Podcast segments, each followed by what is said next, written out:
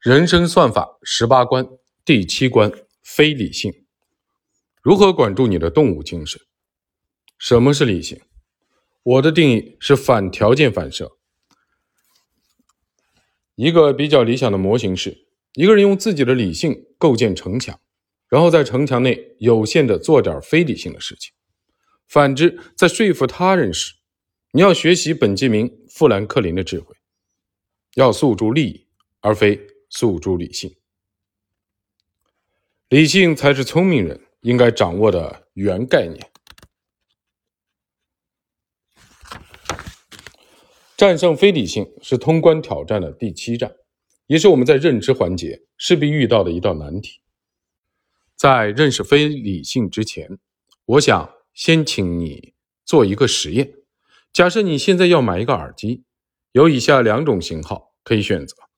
一号耳机价格是两百七十元，在购物网站的十分制的评分中，这个耳机的得分是六分。二号耳机价格是五百四十元，在购物网站上的得分是八分。根据实验的结果，大部分人选择了一号耳机，因为六分和八分的差别不算太大，但两者的价格差了一倍，人们情愿少花一点钱去购买一个还过得去的耳机，只有少部分人愿意花双倍的价钱购买一个更好的耳机。接下来，让我们悄悄的做一个改变，再做一个类似的实验，请你从下面三个耳机里选一个。一号耳机价格是两百七十元，在购物网站上的得分是六分。二号耳机价格五百四十元。在购网站上的得分是八分，三号耳机价格是八百四十元，在购网站上的得分是七分。一号耳机和二号耳机没有任何变化，只是增加了三号耳机。但是仔细一看，这个三号耳机纯属是来捣乱的，定价八百四十元，比二号耳机高出了三百元，得分却要比二号耳机低一分。难道选择价格贵还不够好用的东西？谁会这么干啊？奇怪的事情发生了，因为多了一个捣乱的三号耳机。尽管极少有人选它，但人们对另外两个耳机的选择却发生了翻天覆地的变化。绝大多数人倾向于选择五百四十元的二号耳机。为什么一个烟幕弹似的多余的选项会影响我们的最终决定呢？这个实验是由以色列学者阿莫斯·特沃斯基参与设计的。他和丹尼尔·卡尼曼合作研究人类的认知偏差和非理性。很可惜，特沃斯基英年早逝，没能和卡尼曼一起分享诺贝尔经济学奖。特沃斯基想通过这个实验说明一个简单的道理：我们其实很容易被忽悠。你看过大学教授被电话诈骗的新闻？你耳闻很多聪明人做出了糊涂的选择。一个人不管多聪明，读过多少书，经历过多少的事情，为什么还是会轻易的被忽悠呢？我就经常有这样的感受，不管是自己还是身边的朋友，之所以会出昏招，绝大多数的时候不是因为不够聪明、不够用功，而是因为不够理性。理性。和非理性，理性在哲学中指人类能够运用理智的能力，相对于感性的理念。它通常是说，人在审慎的思考以后，以推理的方式推导出合理的结论。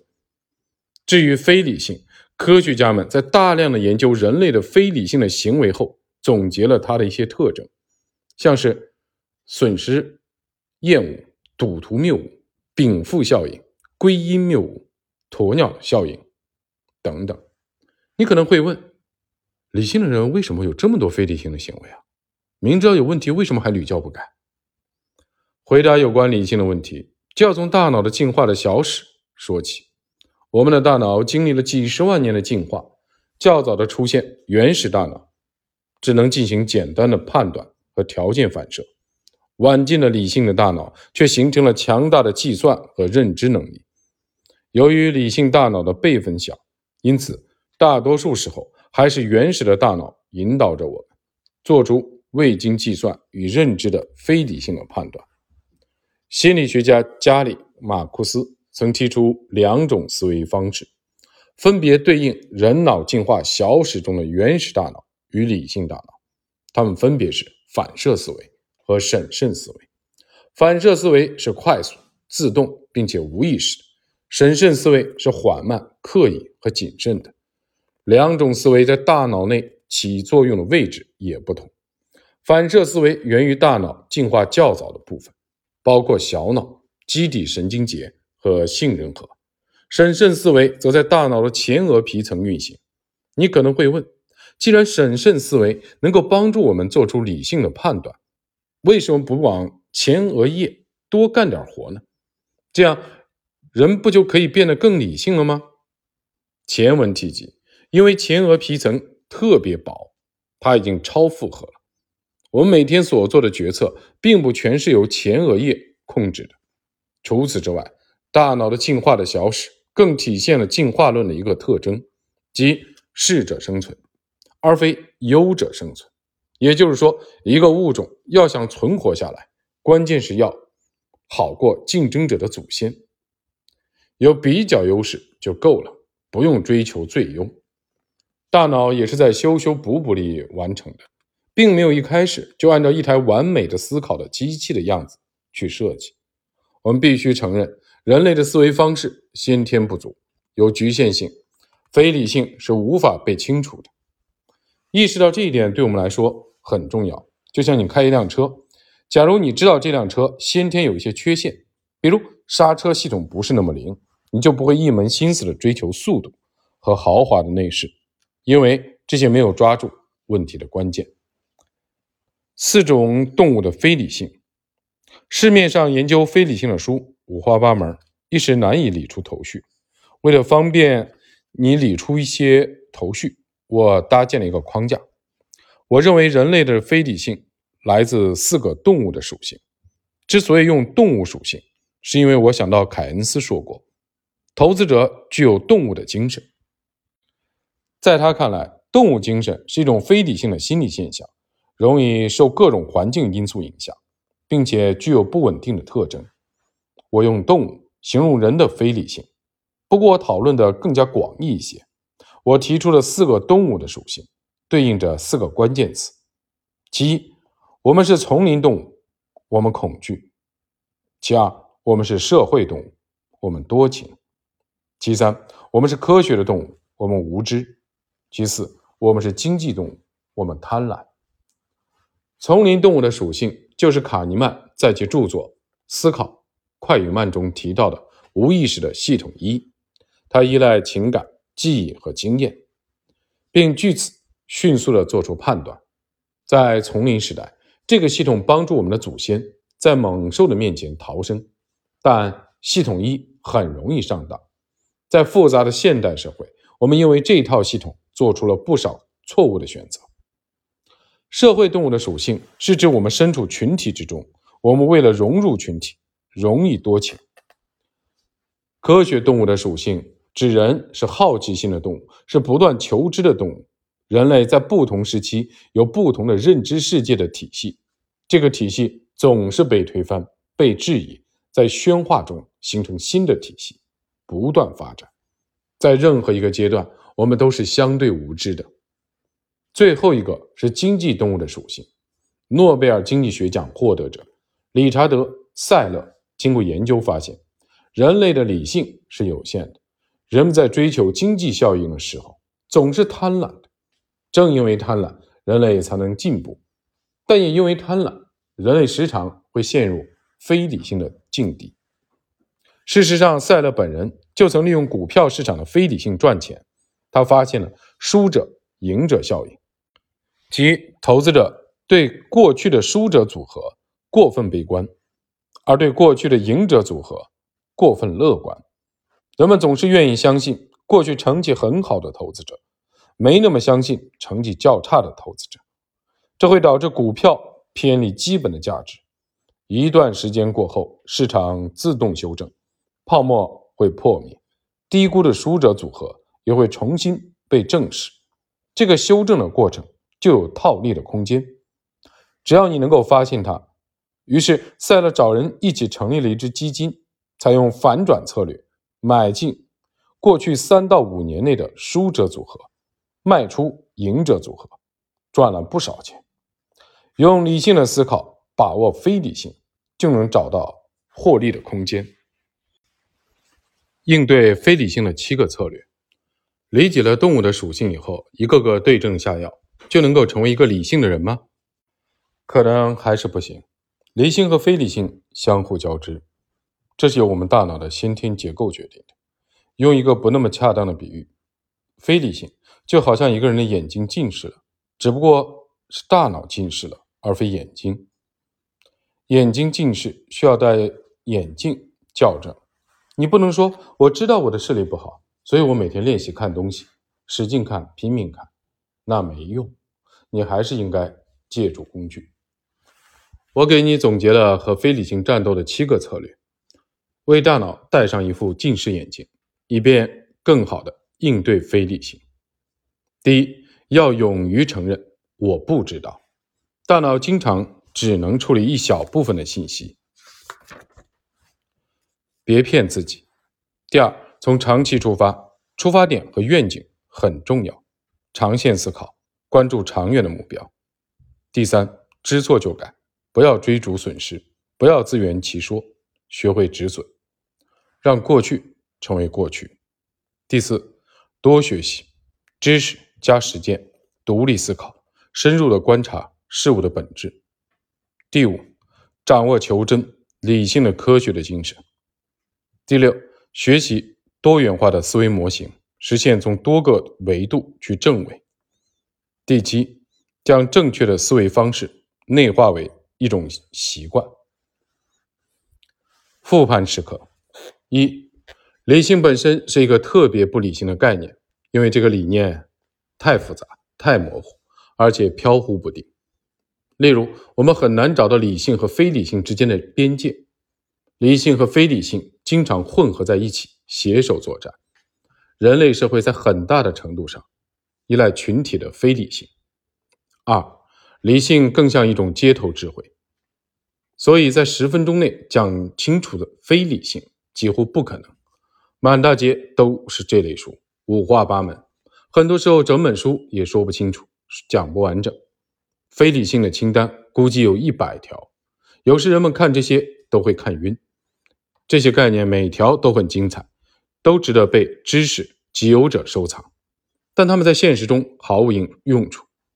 很多读了不少书、看起来很有智慧、经历也不少的人，骨子里其实是非理性的。我总结出四种动物精神，不是想简化非理性，而是想给出一个收纳箱。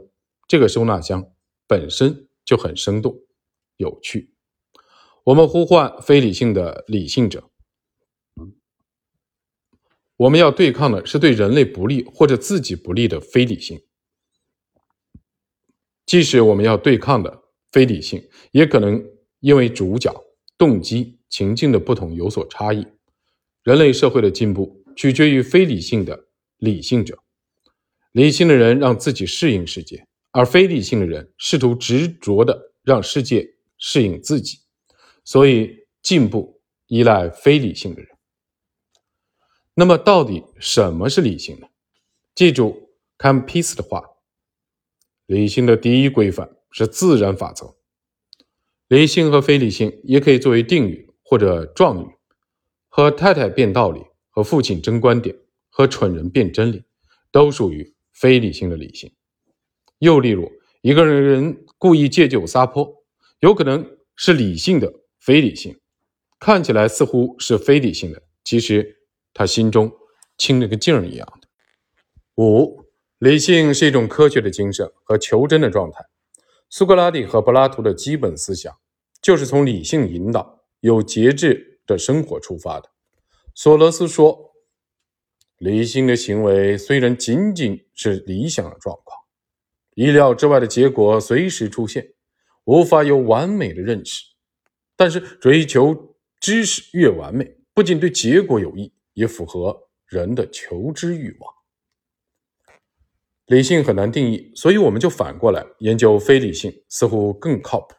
这点有点像波普尔的正伪，所以在很多时候，理性必须靠非理性试错才能实现。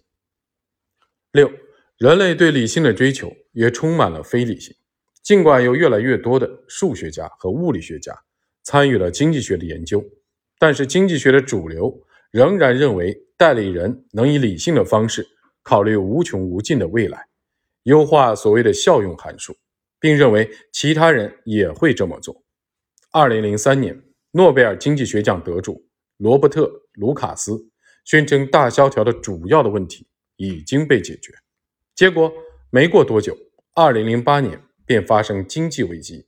时任欧洲中央银行主席宣布：“我们已有的模型已经无法预测危机，也无法解释。”发生的事情，尽管本书叫人生算法，但我并非所谓的理性死硬派。我知道我们不知道的东西太多了。